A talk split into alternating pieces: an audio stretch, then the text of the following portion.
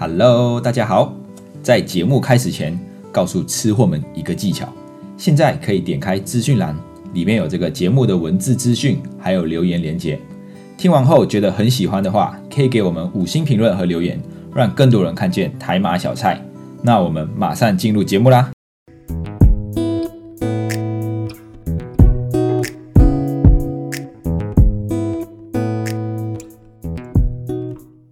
卡吧，欢迎回到台马小菜，小菜一盘五十元系列。我是迪翁，一位漂洋过海来到台湾的马来西亚人。最近在马来西亚的家人常常抱怨到，不止原物料涨价，东西越来越贵，连马币也一直跌，一直跌。现在一块钱新币已经可以换到三块二的马币了。没错，马来西亚的钱通常会拿来跟新加坡做比较，因为新加坡就在隔壁嘛。通货膨胀加上币别贬值，让马来西亚人民觉得自己手上的钱越来越不值钱，导致越来越多的年轻人宁愿跑到新加坡去工作，去赚新币，因为他们知道待在马来西亚赚不了什么钱。曾经的我也是这样。高中毕业之后就跑到新加坡去工作了。那我最近呢，在一则新闻上看到新加坡招聘洗碗工，月薪三千五新币。啊，这一则新闻在脸书上面也被很多的马来西亚网友转传，纷纷 tag 身边的朋友说：“哎，走了，我们一起去赚新币去洗碗哦。”三千五很多吗？啊，没有比较就没有伤害。马来西亚的薪资中位数大概落在两千五马币左右，光是数字哦。新加坡洗碗，你就可以拿三千五新币，就超过马来西亚一半人的收入了。那如果再依照汇率，三千五新币可以换到大约一万一千两百块的马币来说，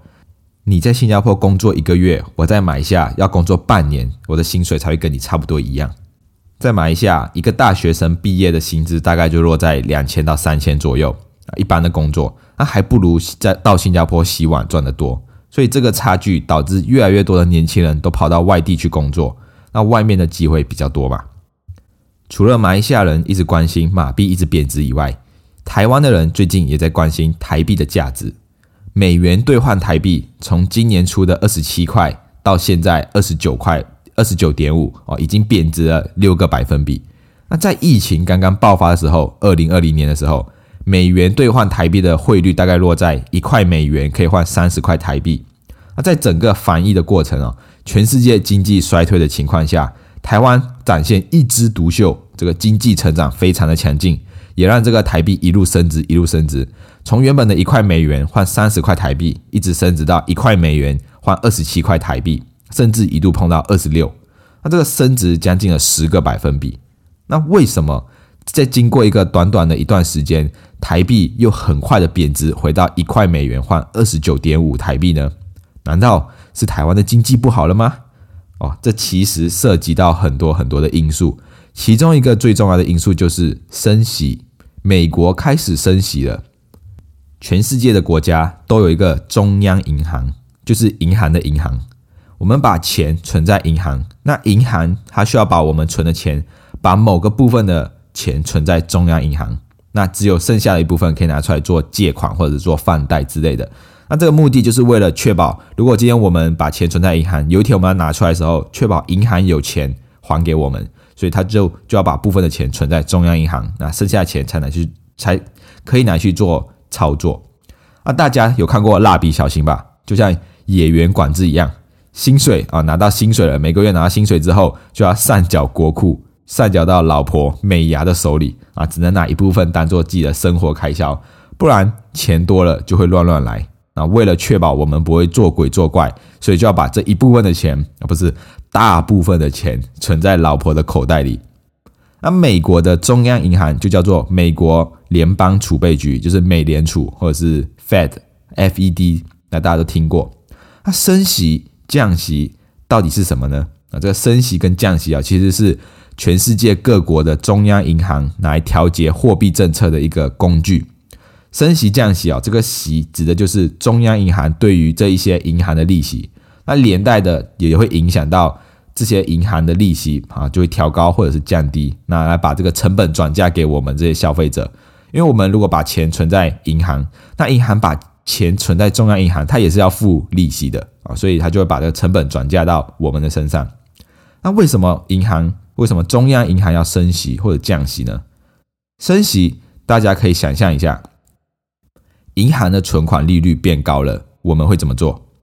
我们就会选选择把钱存在银行嘛，减少消费或者是减少投资行为，因为你把钱存在银行，你的利息就可以比较高。所以这个时候哦，市场上的钱就会慢慢的变少。就是美牙跟你说，哎，演员管制，你这个月的零用钱变少了，你要节省一点用，不要再去喝酒应酬了，大概就是这个意思。那降息呢，就是反过来，现在银行的利率慢慢的调降下来，慢慢利利这个利率越来越低，越来越低。这时候我们就会大骂，这什么烂东西啊，利率这么低，然后就就会把钱从银行拿出来，不要再存在银行了，来投资在其他的地方，或者是把钱拿出来花掉更好。所以这个是这个时候啊，市面上的钱就会变得越来越多啊，就是美牙给的钱变多了啊，今晚可以加肉加菜啊，就会促进这个经济的成长。那经济的成长啊，就是要靠着大家的支出来达成的。我花的一百块，就是你赚到的一百块啊。花钱的人越来越多，增加支出越来越多，就会促进整整体的经济成长。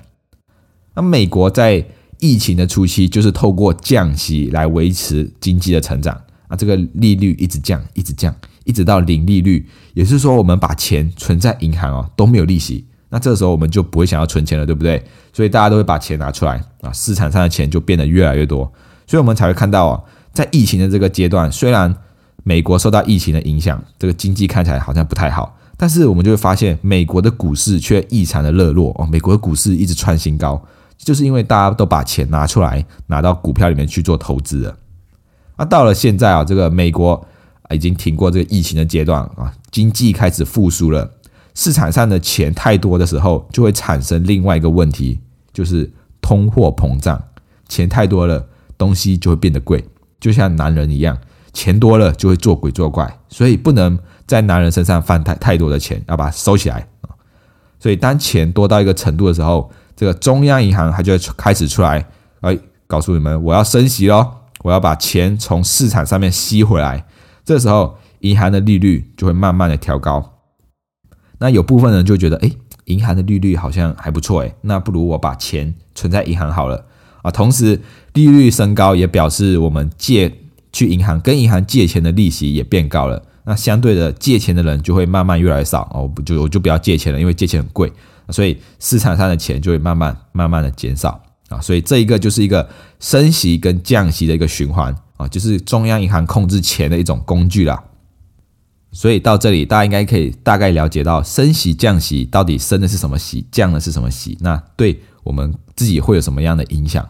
那刚才我们说的是升息对一个国家国内的经济状况，那现在我们来看一看升息对全世界的影响。今天我们在台湾或者在马来西亚听到隔壁家美国要升息了，就代表他们的存款利率会变高。那这时候台湾跟马来西亚人会怎么做呢？台湾的朋友是不是就会跟马来西亚说：“哎哎哎，隔壁美国的存款利率要变高了，哎，不如我们到美国去存钱好了，因为那边的利息比较多。”所以这时候马来西亚就哎好像不错哎，所以马来西亚跟台湾的朋友就会拿出台币跟马币换成美元之后拿到美国去存钱，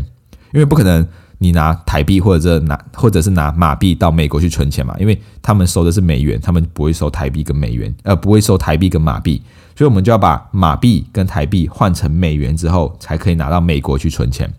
那随着越来越多人知道这件事情，都知道美国要升息了。越来越多人就会换美元到美国去存钱，那这时候美元就会自然而然的升息，那因为换的人越来越多嘛，需求越来越多，东西就越来越贵。